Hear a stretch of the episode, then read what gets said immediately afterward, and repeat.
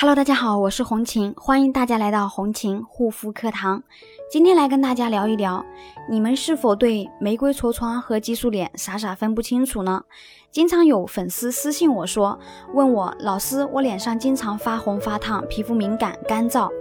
曾经呢多次的用过激素药膏有好转，但是停用激素之后呢又复发。我也看过不少的医生，他们有的说我是脂溢性皮炎，有的呢说我是激素依赖性皮炎，也去过不少美容院，他们也说我是激素脸，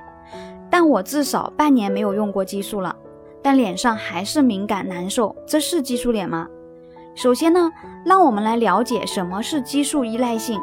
激素依赖性是由于某些皮肤问题，由于外用或者是口服注射激素，一般连续使用两周以上。在停用激素后几天之内呢，它会突然出现啊，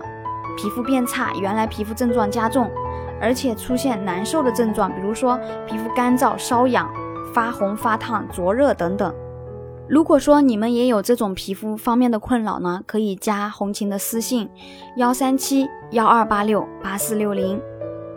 那么这种难受的症状一般在两到四周可自行的缓解。如果配合正确专业的修复，可能在一到两周后得到缓解，度过阶段期。但在使用激素之前的原发皮肤问题是依然存在的，皮肤屏障受损以及使用激素后免疫力低，必须采用相应的专业修复。如果有半年没有使用过激素，那脸上也不存在所谓的一个激素了，不存在排激素这么一说，只是激素对于皮肤的伤害。这个后果还在，同时会导致面部的角质受损以及菌群失调等，导致小红脸。那么这种难受的小红脸是什么皮肤问题呢？这很可能是激素导致的后天性一种好发于中青年女性常见病——玫瑰脸，即玫瑰痤疮。